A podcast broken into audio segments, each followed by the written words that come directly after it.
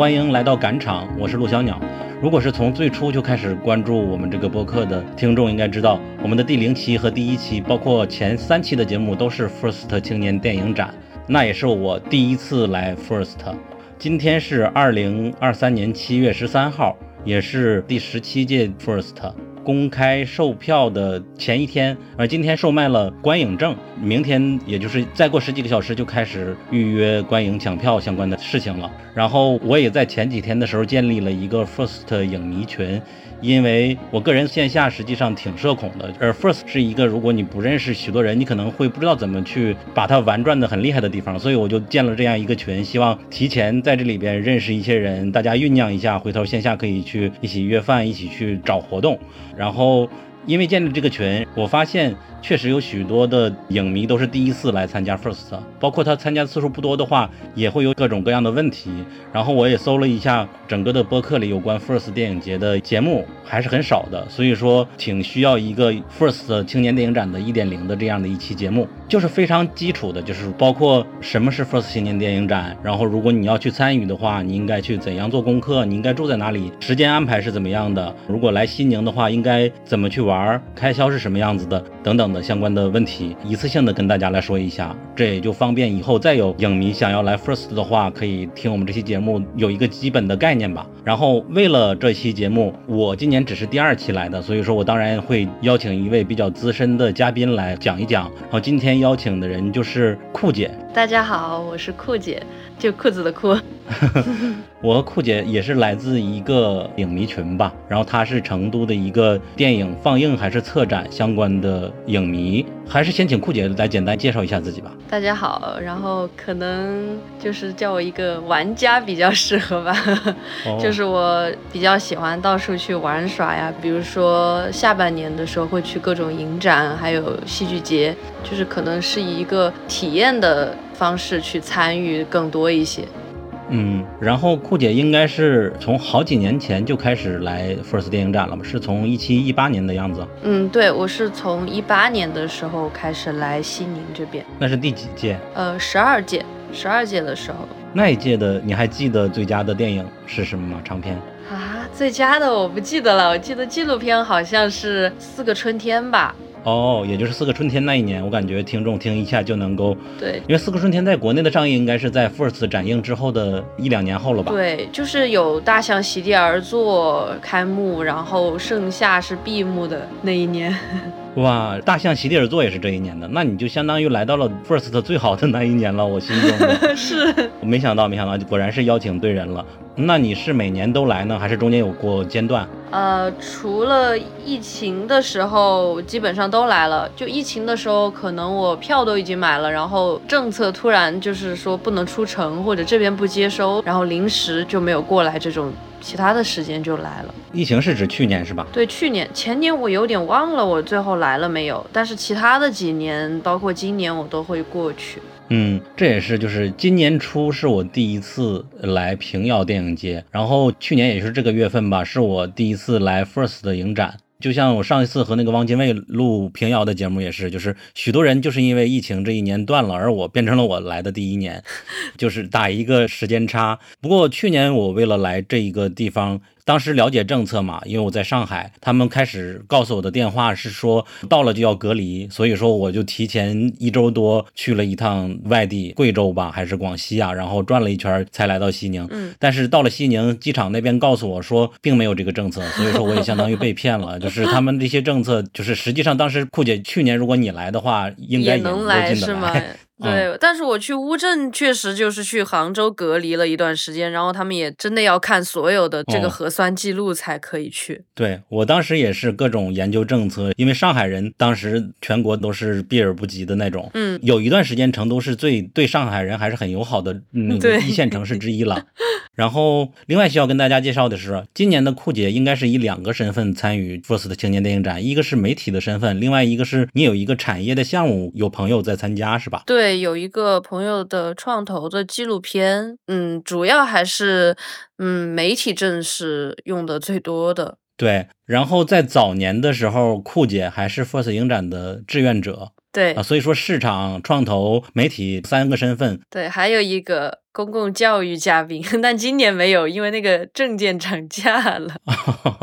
所以说是四个身份于一身的 First 教育玩家，确实是没有错了。对，更多的就是想以不同的身份去体验。因为他们每个证件侧重的也不太一样嘛。比较遗憾的是，第一年做志愿者，然后是我最想看的那一年，就没有太多时间去看。哦，那今年应该会看不少片子吧？对，今年我其实我没有做功课，但是我应该是每个片子能约的都会约，或者能排队的都会排，应该是全部都会看一遍的。OK，那咱们俩差不多。去年我是前四天就看了十六部，今年我想打破这个记录，看看怎么样吧。然后进入下一个问题，就是为什么，就说像酷姐这样一个呃影迷，每年都会想要来 First First 这个电影展、电影节和其他的地方有什么更吸引你的地方呢？就从第一年开始，每年来就是感觉，嗯，只要来到这个地方，好像。可以忘记很多事情吧，就是我其实去电影节和戏剧节的话，我其实是有种。远离自己日常的一个生活状态，因为我前面不知道我刚刚讲了没有，就是之前我的工作状态就是干半年休半年，就是上半年班，然后下半年是旅游的一个状态。可能七月份就是一个开始，就每年的新年对我来说都是一个新的开始，就是从一个比较忙碌的状态，然后到一个放松，然后去完全的沉浸的一个状态。他这的作品，我感觉。和其他国内的几个影展的区别还蛮大的，就是我去其他影展，我会选国外的影片来看，不太会选国内的看。其实说实话，但是到 First 今年不是也有柏林的吗？那十二届的时候其实有很多国外的片子，但是我都是优先选择国内主竞赛呀，呃这些呃青年创作者他们的第一部作品来看的，因为我觉得。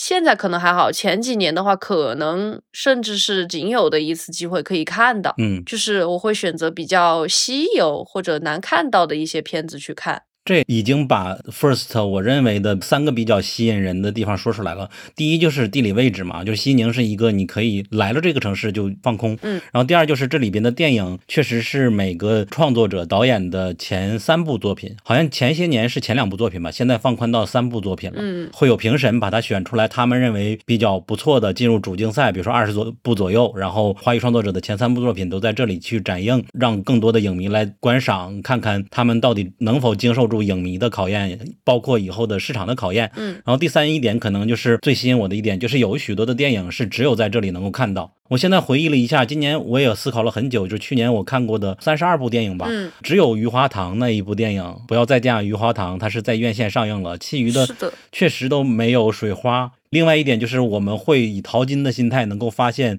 在这里边看到以后，你可能在别处想去看都非常非常难的一些电影。比如说，你是大象席地而坐，确实是非常非常难得了。虽然说后边有民间的放映，但是公映的一天是我们可能很难看得到。对，这就是 First 很吸引我们的一个地方。那年我觉得还蛮神奇的，就是我记得就从第二年开始，就是有这个观影证。因为那年其实是卖票的，单部卖的，还有还有那个票纸，我记得。就因为一些原因，然后最后把所有的票钱全部退了，然后那一年的收益全部都是靠周边卖周边。因为什么事情把票钱都退了？应该是龙标吧？哦哦，因哦，我懂了。对，然后最后就是说变成了嘉宾邀约嘛，就是所有的观众都是嘉宾，没有卖票，不是，就是不是公映，而是内部的观赏。对，观影证应该也是因为这个原因嘛，你买一个总的观影证，这样所有人都。是嘉宾证，就哪怕观影证，其实也可以说是嘉宾证嘛。嗯，就相当于所有都是有证的人才能看。这样的话，里面可操作的空间可能会稍微大一点吧。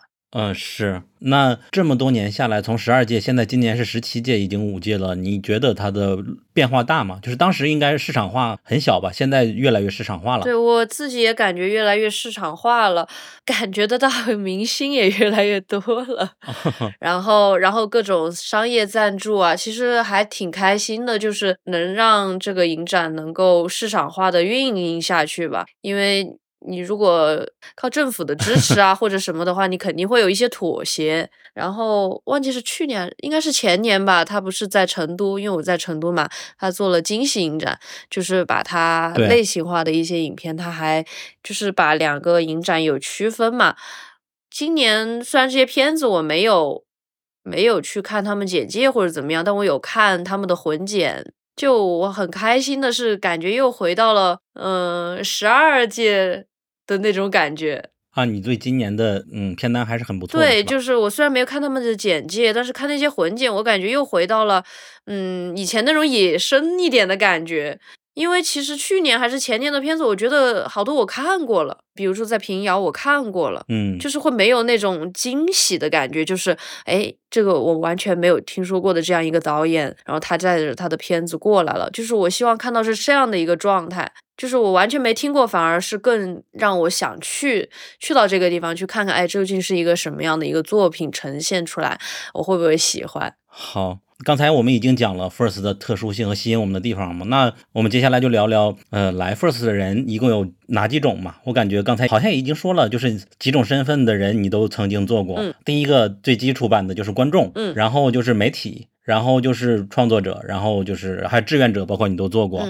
然后我们可以简单介绍一下，就是所谓的观众，今天已经刚刚发售了那个观影证嘛，是从十三届开始就开始有观影证这个政策，相当于你要看电影的话都要买它一个证，你这个证分为一日证，往年还有半程证，就是一共七天，你买四天还是多少天来着？然后今年只有一日证和全程证嘛，一日证是一百八，然后全程证是一千零八十吗？我也忘了。对，一零八零，对对。比如说你买的是明天的，那明天的票一旦开票的时候，你就可以。第一时间在网上去预约，然后你如果抢到座了，你就能立刻就去现场去排队。嗯，如果你没有抢到座的话，你用这个证，你就可以在门口去排。有万一在开场之后还有空座的话，你就可以排进去。大概是这样的一个情况。对，嗯，然后下一个证件就是媒体证了，是吧？对，媒体媒体证是分为三个等级，对吧？对，C 证、R 证还有 G 证。对。哦，我想起来了，去年我应该就是一个最基础的 G 证是，然后 C 证是比较 top 的一个，对，呃，有权限也比较多，然后一些活动也会主动邀请你，嗯，开幕片、闭幕片会主动邀请你去的，嗯，然后 R 证和 G 证可能有的时候会需要一些机会才能进一些场合。对 C 证，我感觉好像官方媒体啊，官方合作的媒体，大的媒体公司的那种。我印象里就是有 C 证的，可能是这种会是 C 证，然后他们还会包差旅，但是是比较少的少数的一部分人吧。对，然后 R 证和 G 证，我感觉都是中小型的媒体，就是 G 证可能就是偏自媒体多一些了。当然，那些比较大的自媒体，嗯，也有可能升 level。对，然后媒体证，因为 First 电影展虽然说它有很多的周边，呃，有许多产业相关的事情，有许多创投相关的事情，但是更多的还都是电影的展映嘛。嗯，所以说媒体主要的一个工作还是来看电影，这所有的电影节都是这样嘛。所以说 First 电影节它会单独的给一些主竞赛的电影开设媒体场，就是这些媒体场是不对外售票的，让所有媒体人凭着自己的证件在网上预约，或者是在这个媒体场现场去排队。然后你排到了就可以入场，这个在平遥也是这样子。今年我第一次去平遥也是，他们有有几个厅是专门是给媒体的，嗯，来观影的，就不对外售票。这样的话，那个厅肯定不是特别大的，也没有什么主创在这边参与映后，就方便那些媒体人能够第一时间看完了，好去写稿呀、去评价啊、去比较呀之类的。然后这是媒体的一个比较便利的事情了。再就是去采访，媒体可以去约一些导演主创。媒体我记得它是有媒体的专门的休息的空间吧。然后红毯的时候应该是可以拍摄，然后还有新闻中心这种。呃，我记得它每年都会有一个专门给媒体的一个酒会。对，就是媒体坐在一起聊，然后影展的负责人他们也会来到现场这种。嗯，其实我觉得 G 证还挺好升的，就是相比去高价购买，也不是高价吧，相对于那个媒体证的价格，因为最高也就三百块钱嘛。往年我记得有二百多的时候，可能会更实惠一点，然后权限也会更多一点。但今年的话，媒体证我看是不能预约了，因为我记得往年是可以预约观众场次的，就是虽然不能同步预约，但是放映的前一天凌晨零点的时候是可以约第二天的场次。我不知道今年会不会到时候可以改规则或者怎么样。就是如果说每场都要排队的话，还是有点难受的，因为我不记得以前的规则是不是开场前十五分钟了，反正今年我看写的是开场后十分钟，那其实相当于就是把媒体。完全的就区分开了媒体跟观众。对，那我觉得如果这样的话，希望今年的媒体的厅可以大一点，因为往年去看媒体场的时候，我会觉得厅有点小。这个也是也是今天我看到群里一些呃过往的媒体人说的区别的点嘛。一是就是往年的媒体是可以预约观众场次的，其实我去年参与的就没有这个机会感受到它差别，因为去年就没有观众场次，所有的场次都是 不对外的。再就是去年也确实好像是前三分钟还是几分钟，如果听没满，我就可以放排队的媒体进厅了。嗯，所以说今年变成了我看到的那个章程里写的是白纸黑字，嗯，就是一定要开场十分钟以后，如果还有空座，媒体才能进。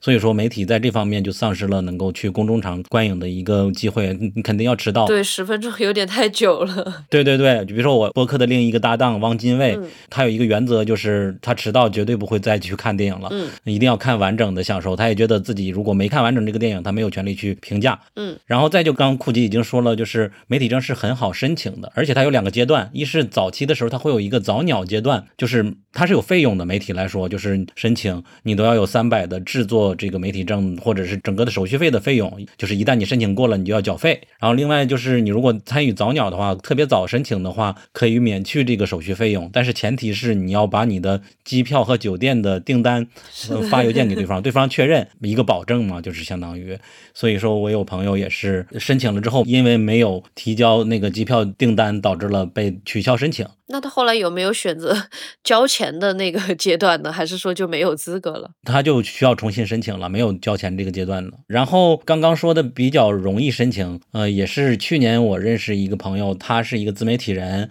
他用了。半年的时间做了一个公众号，然后运营的还不错，嗯，有电影相关的，定期每周都会发几篇文章，然后也以此申请到了媒体证。嗯，所以说，First 就是你，如果你认真的想去申请，想要来这里观影的话，他们还是欢迎你的。对，最建议的就是申请这个证。因为其实还有像观众证的话，就是今年可能观众证好一点吧，相当于没有那么多人跟他们抢那个预约了。因为今天我看他的全程证好像很快就售罄了。那其实我记得往年是有很多人是误以为买了证就可以看所有的片子。就不去预约，然后最后一步都没有约上，只能排队或者退掉了。那听众们就要划重点了，我不知道我们的播客应该不会在这个时候剪出来，所以说祝大家好运吧。就是来年再申请的时候，有证是没有用的，无论是媒体还是什么，都是要提前预约的。对，包括后面的露天放映，嗯，都是先预约会比较好。嗯，再就是比较快的，因为和听众关系不大的，就是市场嘉宾这些有哪些等级，你了解吗？嗯，市场嘉宾的证的话，它有一个好处就是可以看产业放映。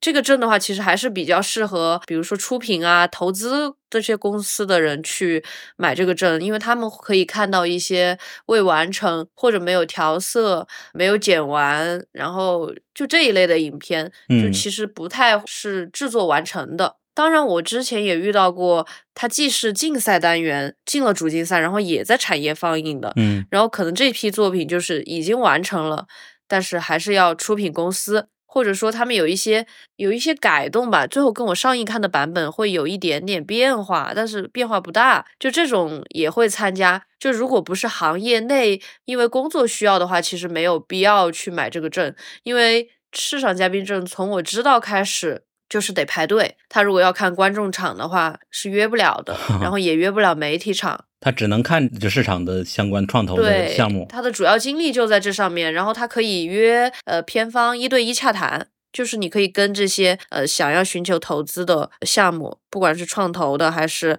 还是产业放映的项目，你可以跟他一对一的去交流，然后有可能就在这儿就达成合作了。而且整体上它都是比较贵的，对，毕竟是市场。对，如果 是普通的听众的话，可能不是很适合去申请这个证，不如就申请一个观影证。嗯，其实往年我比较推荐的一个证是公共教育嘉宾，但是今年它的价格有点高。公共教育嘉宾是什么？比如说像做民间放映的这些组织，比如说 First 不是有主动放映吗？做主动放映的策展人啊。也就是独立放映的策展人，库姐应该也是其中之一，对吧？对，或者说高校的搞研究啊这种的，好像也可以升吧。我记得今年好像区分成了有学生版的，学生版的价格好像还是没有涨，但机构版的涨到了一千三百九十九还是多少吧？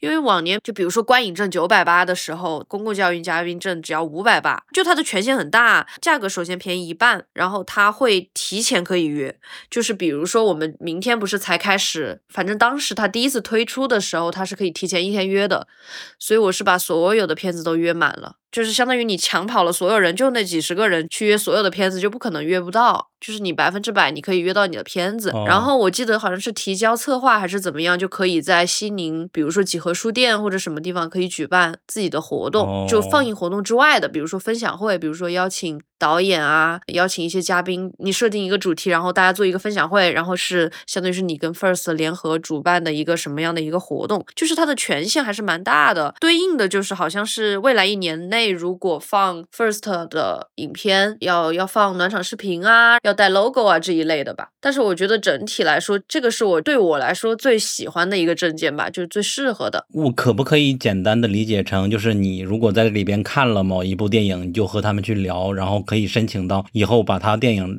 联系到你所在的地方放映。对，而且他会给你一个通联表，就是那个表里是有所有导演和制片的联系方式的。了解了，就这个证是很适合的，但是今年好像这些权限都有变化，包括提前预约啊这种都没有了，就是都是跟观影证基本上同步的一个时间，可能都是明天开放预约。那我觉得可能就是目前来看，还是说媒体证可能是最推荐的吧。就是我觉得其实哪怕影迷朋友，我觉得我不知道，好像豆瓣的主页应该也能升吧。就是你不一定有公众号，豆瓣几千粉以上是可以算一个小媒体的。但我觉得在此我们应该声明一下，我们并不鼓励，如果你本身就是一个普通的观众，是不鼓励你去假冒媒体的。对对对，说清楚。就是你肯定还是有一些，就是你至少是发过作品啊那些的才会被选上嘛。只是说，就不要觉得自己的咖位不够啊，或者说自己的平台一般怎么样，其实他。有时候内容写的很好，哪怕就阅读量没有那么高，但是他看得到你的内容的话，还是会。通过的，就是如果因为我觉得很多影迷写的东西都还挺好的，只是他们没有去申请而已。OK，这个实际上我们在我们上期戛纳的呃有关申请证件的节目里边也是这样，也是我们今年第一次，我们一个欧洲的伙伴，他第一次申请戛纳证件就申请到了蓝证。哇！就是只要你认真的去写这个电影节，他看的是你能给他提供什么，他只要能够看到了，他就能给你相应的权限。对，这本身就是一个双方的一个交互嘛。是的。OK，我感觉这部分差不多了。嗯。然后还回到看电影这个层面，就是。电影院和相关的地标的一个介绍。嗯，这里需要跟大家进行一个简单的科普，就是和比如说香港国际电影节、上海和北京电影节这些叫城市电影节不同的是，First 啊、平遥呀，他们都是有点学习，我不知道是学习戛纳还是柏林还是哪里啊，就是他们都是把电影院。集中在一起的，包括台北的金马影展也是这样子的，就是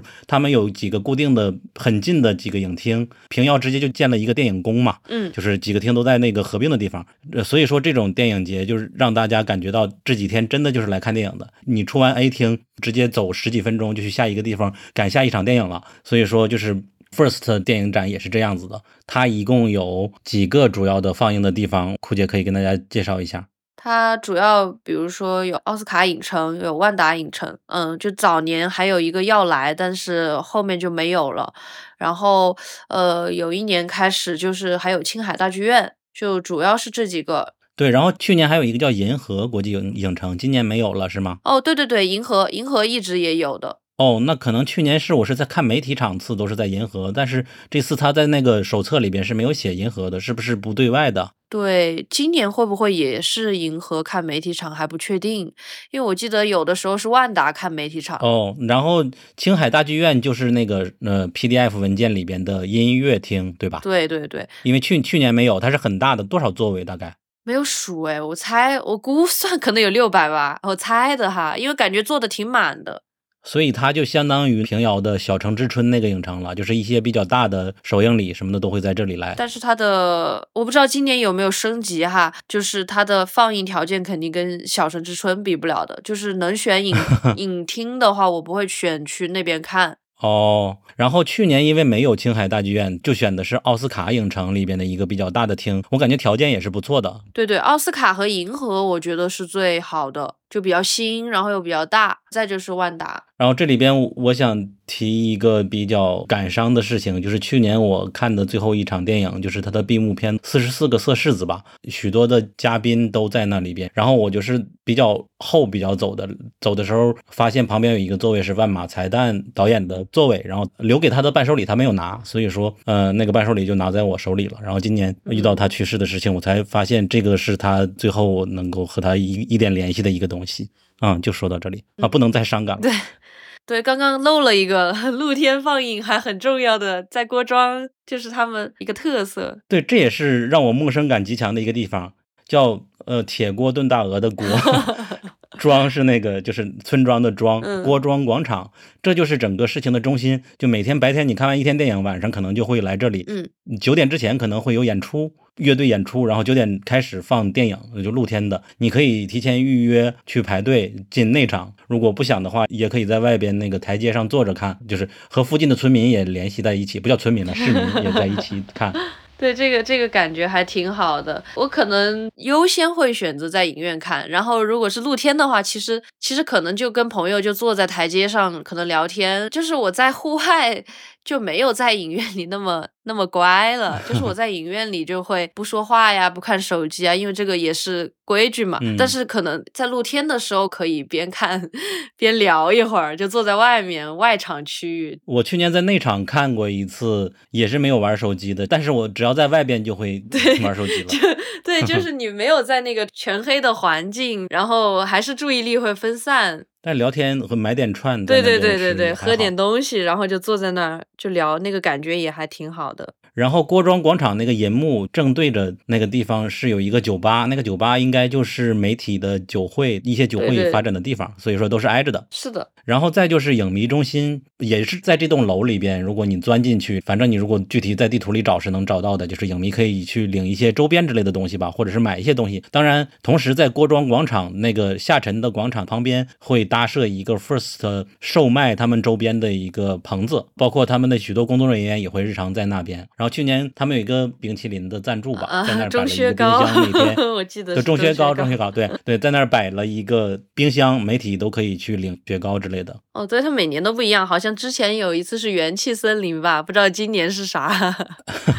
所以说，First 是有许多的养猫可以薅的。对，如果你知道什么小的诀窍，也可以在评论区告诉我们。然后再就一些比较重要的地点，就是嘉宾的注册中心，就是在索菲亚大酒店嘛，所有的媒体证件都是在那里去领。它应该是从开映前十天就开始在那边有人了，你就可以去领自己的证件了。无论你是媒体的什么等级或者什么样的嘉宾都在那里啊。另外就是几何书店。一般主竞赛的作品，它第一次或者前几次放映之后，就会在几何书店举办一次那个访谈也好，映后也好。当然，偶尔他们也会组织几个电影的导演一起来参与这种活动。然后去年我也参加了几场，还是蛮不错的。那是一个书店嘛，就是一个台阶比较开放的一个空间。嗯，大概就是这几个大家需要知道的地方。然后再聊一聊这个电影节和其他的一些不同的地方，就比如说。也不算他独有的了，就是这里边看电影也是没有座位号的，所以说就是早到早选座，你可以在那边排队。当然，你能够进厅的资格是你要在网站上提前选到了名额，然后你才可以去用这个名额早到早进，否则的话你就只能先等。嗯，就是你再早到也要等有权限的人进去，你才能再进。然后它也和平遥呀，包括和戛纳呀，包括香港呀这些电影节都是叫不设华位的。嗯，它就和我们普通的看电影不太一样。对，它没有设座位，就是如果去晚了，可能只能坐在第一排的边 边看，那真的脑壳疼，然后脖子也很痛。但其实它一般还是会有预留位，就是它其实还是会留一些现场座位的，不然的话，人家排了那么久，然后一个都坐不到，还是有点难受。至少前十应该是。我不知道今年哈，往年至少你排队，只要你排的够早，前十应该是做得到的。而且其实我刚刚说漏了，有个证好像叫观摩嘉宾还是什么，它里面有个最高等级的那种，就应该是留了那种很好的座位的，就是预留的。就每场都不用抢，它它是有这样的一个权限的，就其他的都都差不多，你要么就约，要么就排。不过今年有一个证好像改成九点预约了，之前都是十二点，就每次跟朋友吃完喝完还不敢睡觉，要一直等到十二点钟卡到十二点那个点去抢，不然第二天早上就抢不到了。了解。然后我今天也新发现，也是群友发现的一点是，他做了电影的分级嘛。我不记得别的影展，就上影节和北影节会有这么具体的分级。它分为四个等级：一是 G，适宜任何年龄段的观众观看；然后十二。就是我们在那个 First 影展的展映排期那个 PDF 里边，只要旁边标记着十二，那就写着不适宜十二岁以下的观众观看，十二岁以下的需要监护人。然后再就是十八，不适合十八岁以下的观众观看，十八岁以下的需要监护人或者家长。然后再就是一个十八加，仅限成年观众观看，大概就是这样的一个分类。呃，这个是今年第一次吗？还是往年也有？往年有的，我看的那几届都有的，都会标出来。那去年我没有见到，可能就是因为去年默认所有参与的人都是媒体，都已经成年了。默认大家都是 都都，因为观众已经被拒之门外了。就我们国内想要做电影分级，只能在一些影展、电影节上才能实现了，小区域内实现。对，那反正做的还蛮细致的，这一点值得赞一下。对。然后刚刚说了，它不设华位嘛，就在现场才能知道坐哪里，这就意味着每一个厅都会有志愿者。嗯嗯，所以说我们可以介绍志愿者，就志愿者会帮你数厅里还剩。多少座位？你去哪里坐？以及你如果是想要去占领某一个安排嘉宾坐的座位的话，他就会告诉你这里不可以坐。包括你在户外现场看到穿着相应衣服的人，也可以有任何问题都去问他。这就是 First 志愿者的一个作用吧。然后他们也是提前就来到西宁进行了好几天的培训之类的。酷姐可以介绍一下。对，就 First 的志愿者应该是我参加各种大型活动啊或者节展，就是感觉得到，不管是自己亲身参与还是后来你去问他们的话，都是觉得非常专业。呃，非常厉害的一一批人，我记得之前是是哪个导演说，我忘了，好像说比入围还难吧，他竞争很激烈，就是会有很多人去竞选，想要去做这个志愿者，然后。我记得是每个组的组长要提前挺久到的，他们到了之后，然后他下面的组员也到的还比较早。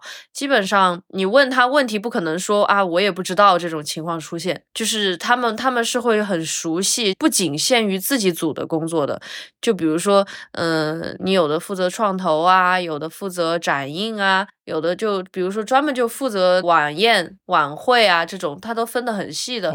但是你如果在路上揪到一个。志愿者，你问他，呃，他组别工作之外的事情，他也是很熟悉的，都是一群很厉害的人，甚至很多人未来也会成为影展的创作者，就是我是看到过的，就他们可能未来就成为呃某部片子的制片人啊，或者说就是入围的导演，这种都是很有潜力的，就。就他们不会觉得自己做的一个很细小的螺丝钉的一个事情，就他们会觉得是一种为了电影这种热爱去，就是大家都是凭着一份热爱在做这个事情。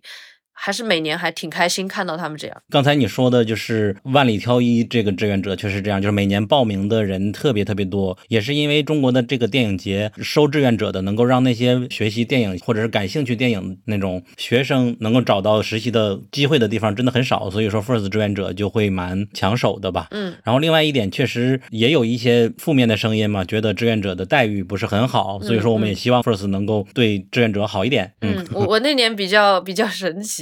就应该是唯一一届住的是四星级酒店 就是前后都没有，因为我前后都是住的青旅嘛，然后我们那一年就是住的双床，然后因为我们组就我一个女生，然后我还是一个人住的双床房，可能是条件最好的一届吧。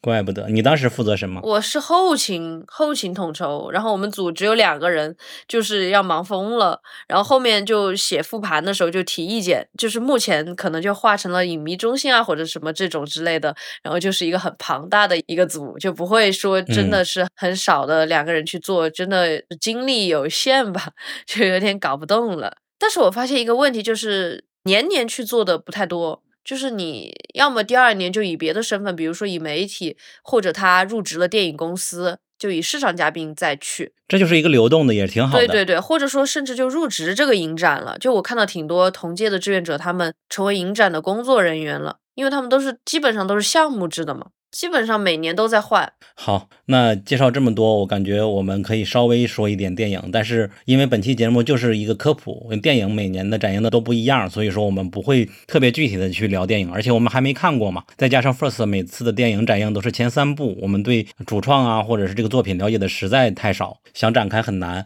但是我们可以简单介绍一下有哪些单元吧，这样的话方便大家都知道什么。比如说它分为剧情长篇的。展映也是竞赛嘛，纪录片长篇的入围。呃，去年我记得剧情长片和纪录片好像是放到一起了，一共是二十几部。哦，我也不确定这个记忆是不是真的。反正今年我看这个意思是不是剧情长片和纪录片都是分别的去比赛了。然后有一个 title 叫做惊人首作，然后惊人首作它隶属于应该是长片的这个入围里边，他选择了三个，就是这个导演的第一部作品，就是让。组委会觉得很惊艳，就把它封为惊人首作。然后去年有一个惊人首作叫做《钓鱼》嘛，是南新导演的第一作品，然后也这个低成本的口碑很好。然后今年他又带来了第二部作品，叫做《去马场》，他也在群里天天说大家一定要看我的电影哦。一个很会宣传的导演，也是蛮可爱的。然后今年的惊人首作有三部，一个叫做《银河携手》，一部叫做《漫漫长日》，还有一个是《但愿人长久》。但愿人长久口碑也很好，因为之前有一些历史，这里就先不说。嗯，然后漫漫长日在上海电影节的时候有过展映，也是非常受欢迎。这是目前来说整个二十几部电影里边唯一有观众看过并且一致好评的一部电影。漫漫长日吗？呃，对，漫漫长日。然后银河携手是，呃，首先第一眼就是能看到一年一度喜剧大赛里面的演员在里边有演出，应该是个喜剧吧，我还蛮期待的。然后接下来的单元就是短片单元，这个就要说一下，就是 First 电影节之前是，呃，最开始是做短片出身，它是短片的电影节，后边才逐渐有了长片，并且长片变成了它的主打嘛。嗯，我在去年看了几个短片的展映，有一个印象特别深刻，就是一个海滩里海水退潮导致一些动物全留在那里，几万只，特别印象深刻。我忘了叫什么来着。然后下一个单元叫做 First Frame，就第一帧。第一帧是香奈儿赞助的一个单元，虽然说是品牌赞助，但是它的质量都挺好的。因为我看官方的介绍的意思就是说。它是希望不被关注的存在能够在电影里边多加一帧，就更加被关注。而这里边主要的就是女性这个主体，嗯，所以说第一帧里去年比较被推荐的就是《不要再见啊，雨花堂》，它是平行于剧情长片里边的，它会从那些长片里边选几部。所以说今年的第一帧也有几部电影有女性创作者呀，或者是女性角色相关的都可以去关注一下。我感觉质量都挺好的，也是香奈儿就是顺应这个潮流来做的一个很棒的一个营销。再就是先锋创作单元，一提先锋创作四个字，大家字面意思理解吧，就是可能会比较实验一点。然后超短片展映是什么？你了解吗？超短片我记得好像是是五分钟还是几几分钟吧？是不是用 vivo 手机 拍？是那个吗？我想起来了，刚才说的那个短片入围就是十五分钟以上才能算短片，但是它又不能超过一定的时长。然后这个超短片呢，就是我记得有一年的赞助是抖音，有一年的赞助是 B 站。总之，他们就是希望你用便捷的设备能拍个三五分钟的一个短片。我去年也看到了几部还蛮不错的一个展映。去年是 B 站了，平台运营的还是很好很火，能看到很多灵光一现的那种地方。然后再就是特别策展，今年的特别策展有三部电影嘛，一是。末代皇帝，因为今年的我们的一个主评审就是陈冲，我估计末代皇帝因为今年也是在上影节做了一次展映嘛，这边也有一次放映，估计也会被抢破头，然后他甚至可能比上影节的还要优待，因为陈冲可能会做影后吧，大家都这么猜。呃，另外一个特别展映的就是缅怀影人万马泰赞的一部作品，因为万马才赞今年嗯离世嘛，所以说他的一部静静的玛纳什在这里边进行展映。另外一部电影就是李少红的《血色清晨》，也是许多观众一提起来就得有许多情感的一部电影。嗯，我也蛮期待的。还有玩主吧。嗯，玩主我记得也要放，然后那个柏林的我不知道算不算在这个里面，它不是有个柏林的学术交流吗？聚焦柏林这个单元，也就是今年在柏林展映的那些短片，然后来到 First 进行一次放映。嗯，然后再就是开闭幕影片，今年的开幕影片是艺术学院，就是刘健导演的一部作品吧。之前大世界就是蛮有风格的一个导演。然后这个电影它的配音演员全明星阵容嘛，嗯，从五条人到周冬雨之类的。然后它的闭幕片是热搜，是辛玉坤导演的一部作品。据说他这个电影已经拍了好几年了，但是一直没有上映。然后终于在 First 能得以展映。然后周冬雨也是其中的主演吧。所以说 有一个笑话，我们有一个群里说 ZDY 制霸电影节，群友打趣说。说的是赞达亚吗？不是周冬雨。开闭幕，然后一个是第一天，一个是最后一天。嗯，他们的票大多数都是邀请才能进，然后可能会有少量票售出吧。祝大家好运。嗯，说了这么多单元，我们就要聊一个轻松的话题了，就是听说 First 的烂片多，大家都会有这个印象。酷姐怎么看？咋说的？我觉得大家认为的烂，比如说创作者，就是比如说也是搞这一行的人觉得的烂。真的自己实际上去拍的话，可能可能还是差距蛮大的。我觉得前三部作品还是多一些包容吧，但是我觉得他烂片有一个点，我觉得可以提一下，就可能这几年好一点了，好像他们的创投比较容易出一些问题，就 是可能。案子讲的很好，概念很好，但是最终拍出来，懂了，对，可能会有这种，所以我觉得好像现在不仅是 First，还有很多其他的影展都还要看导演的影像的能力吧。比如说你拍的先导片啊，或者你往期拍的一些短片，我觉得不能光看，不光靠你讲故事，或者说讲一个概念，就是一定要看他对影像把控的能力。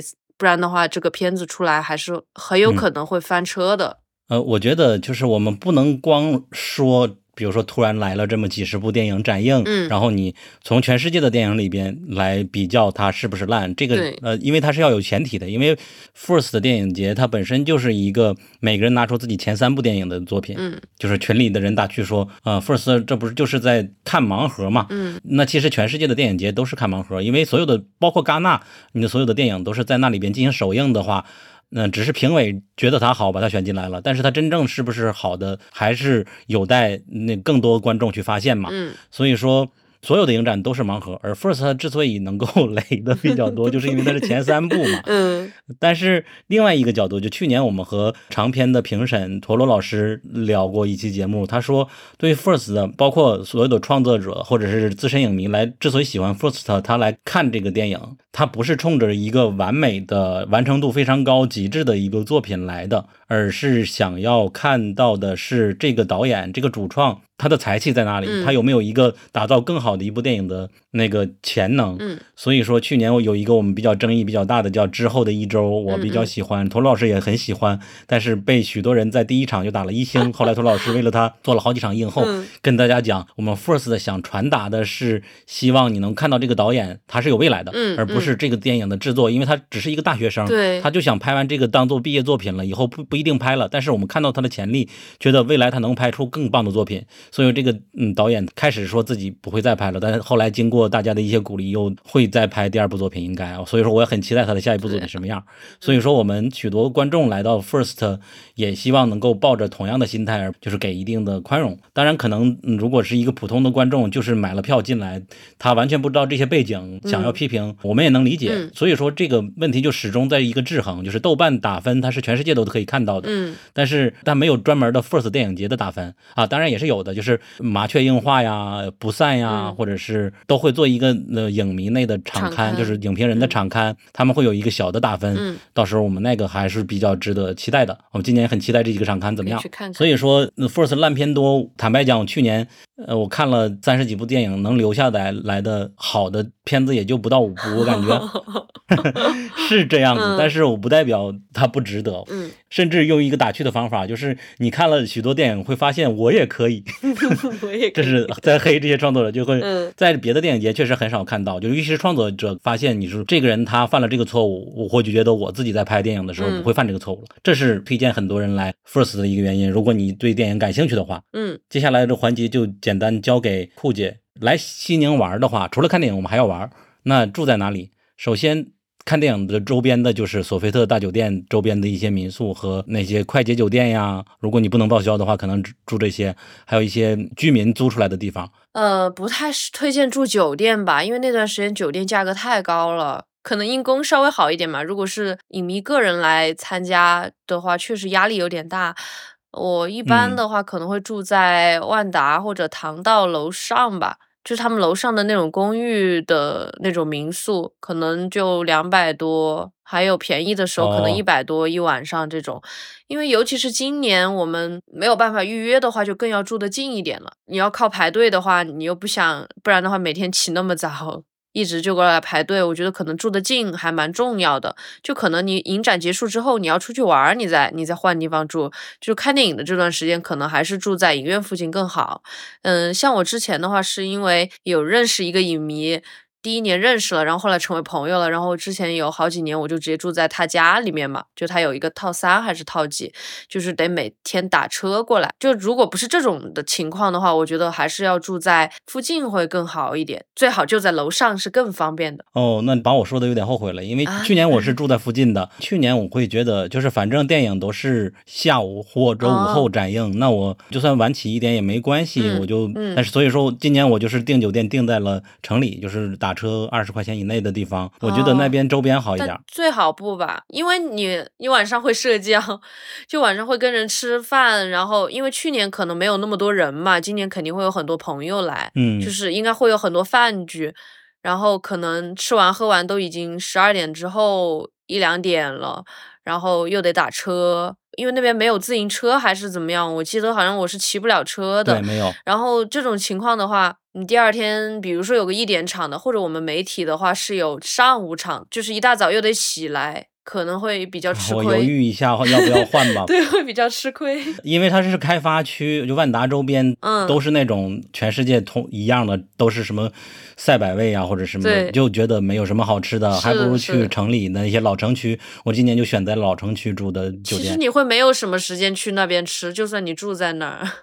啊，我我会吃夜宵那种，但是可能如果夜宵在电影附近和别人去对对对，那可能就是在还是在那个区域附近。对，那这就聊到吃。我感觉就是观影的吃东西确实是比较简单，那边快餐也比较多嘛。这边主要是吃什么面之类的，还有一些这边没有的麦当劳，这是 比较没有办法的一个地方。要对我来说，麦当劳就是我的家。我也喜欢吃麦当劳。第一次离开家去西宁，我比较推荐我吃不了的一个，就是西宁的羊肉特别好吃啊！对对对，就我第一年吃吃了一整天，然后就过敏了。就那边的羊肉没有那个膻味。嗯，就是特别特别香，然后反正就吃各种 做法的羊肉，反正吃了一整天。哦，他那个奶叫什么奶啊？我觉得好好吃，那个酸奶。就是那个卖羊肉的店里。对对对对对，那个上面有一层黄色的油，就就特别爱吃那个。嗯，总之就是酸奶喽。对，就当地的这种我比较爱吃。好，就吃的东西都是当地的特色了。而且如果你住市里，有个问题，就他们休息的比较早，黑的比较早。就可能只有影展那片区域是，就是跟我们现在的这种节奏比较一致的，就是闹到很晚啊，或者怎么样。就是如果你住在市里的话，可能天黑的就很早了。我住的地方好像附近有夜宵店开的比较多的地方，但是可能夜生活就没有了，大家都睡得比较早。然后在最后一个环节就是去哪儿玩，因为你已经来过好几年了，我还没有去过青海湖呢。还有以及每年这边有一个马拉松还是自行车的一个比赛都在最近，所以说最近一段时间酒店贵也是许多原因加。加在一起了，你还有推荐吗？我记得有什么塔尔寺吧，然后茶卡，茶卡盐湖很漂亮，就是最好是能赶上晴天天气好的时候拍的话就很漂亮，不然就是灰灰灰蒙蒙的。然后我记得我那次是去青海湖沿路沿路，不记得那个是在哪儿，反正不是在青海湖停下来的，然后就搭帐篷睡的，就很冷。嗯，但是就是星星特别漂亮，然后就可以可以看星星，然后煮奶茶，然后从路上的菜市场买的那种肉啊菜呀，搭在那儿烤烧烤吃。嗯，但是一般都是和朋友一起去青海湖，不会开车，很难自驾去嘛，或者说有那种影展，他们的司机可能差不多后面他们结束了放假了。然后他们又很熟悉那边，就可以问问他们，他们开着车就带我们就过去了。就其实成本还蛮低的，我不记得，反正那年就花了几百块钱吧，就玩了一圈回来。对，反正比专门去划算。然后我发现这边还有动物园比较好，就是然后他们在那个媒体的邮件里还问我们要不要报名一个叫做沙漠猫还是荒原猫的发布会。嗯。那个我搜了一下，还真是这边的特产，就是这边的一种猫，还蛮可爱的。然后这边还有兔狲，就是表情包里常见的那个最近非常流行的一个动物。嗯，我有一个朋友专门以它做头像，所以说有机会能够看到，我觉得都挺有意思。对我一直没去过动物园，就每年都没去，可能今年有机会的话去看一下。行，今年我们争取能够在前半程就把大多数电影看了，能找几天出去玩就好了。呃，就是我据我了解的，大部分人都会下半程去看。就可能我想尽量上半程就不跟他们抢，赶紧就看完。对对对，我认识几个朋友都是下半程看。对，因为比较集中嘛，但那样的话人有点多，我怕有点抢不过他们。好呀，嗯，那我们今天啊，谢谢酷姐的时间。好，祝我们的听众们能够。抢票顺利，能够看电影不迟到，能够 吃的好玩的好。对，大家一定排好时间。如果你喜欢本期节目的话，欢迎你去和朋友推荐，然后在苹果 Podcast 上和小宇宙上和喜马拉雅上关注我们。那我们就跟大家说声再见吧。好，再见，拜拜，再见，再见，谢谢。